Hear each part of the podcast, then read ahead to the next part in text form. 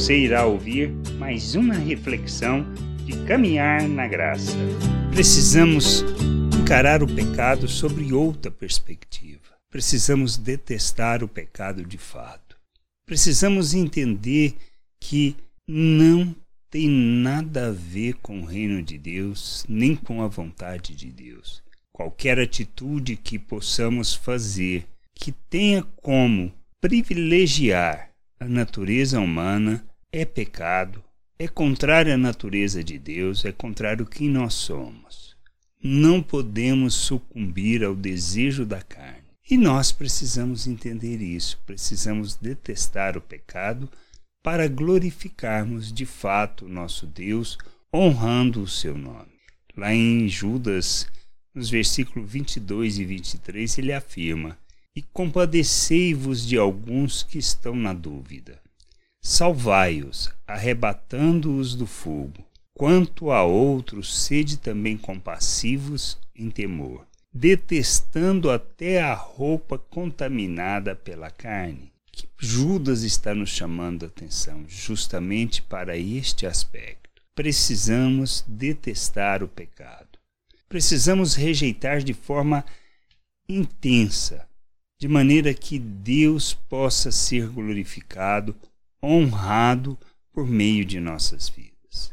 Não se trata do nosso prazer e nem dos nossos desejos, mas devemos rejeitar em nossas vidas e ajudarmos os que estão próximos de nós, nas nossas relações, incentivá-los a abandonar o pecado, pois não tem nada a ver com o nosso Deus, com o seu reino e nem com o que ele nos chama para vivermos. Precisamos entender isso. Nós precisamos olhar na perspectiva de quem nós somos, da obra que ele realizou em nossas vidas, nos fazendo um novo ser nos dando da sua natureza. Somos coparticipantes da natureza divina, fomos capacitados, habilitados para vivermos o reino de Deus neste mundo, glorificando o seu nome, honrando o seu nome e sendo instrumento e expressão dos valores eternos do reino de Deus neste mundo.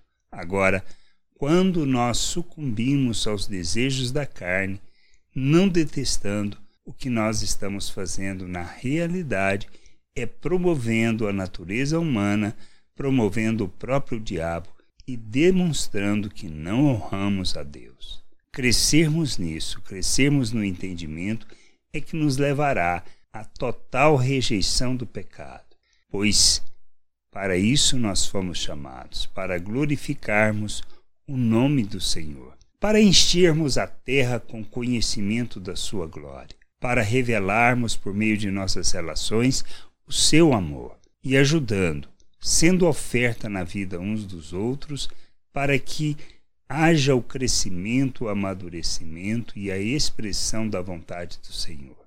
Que a gente possa crescer, amadurecer e compreender a vontade de Deus, sendo instrumento de justiça e expressão de graça que a gente possa entender isso e buscar o conhecimento do Senhor. Pois é à medida que conhecemos que compreendemos quem somos e que vivemos por fé, baseado e fundamentados nas promessas do Senhor. Graça e paz sobre a tua vida. Amém. Não deixe de ouvir outras reflexões de caminhar na graça no agregador de podcast de sua preferência. Procure por Caminhar na Graça.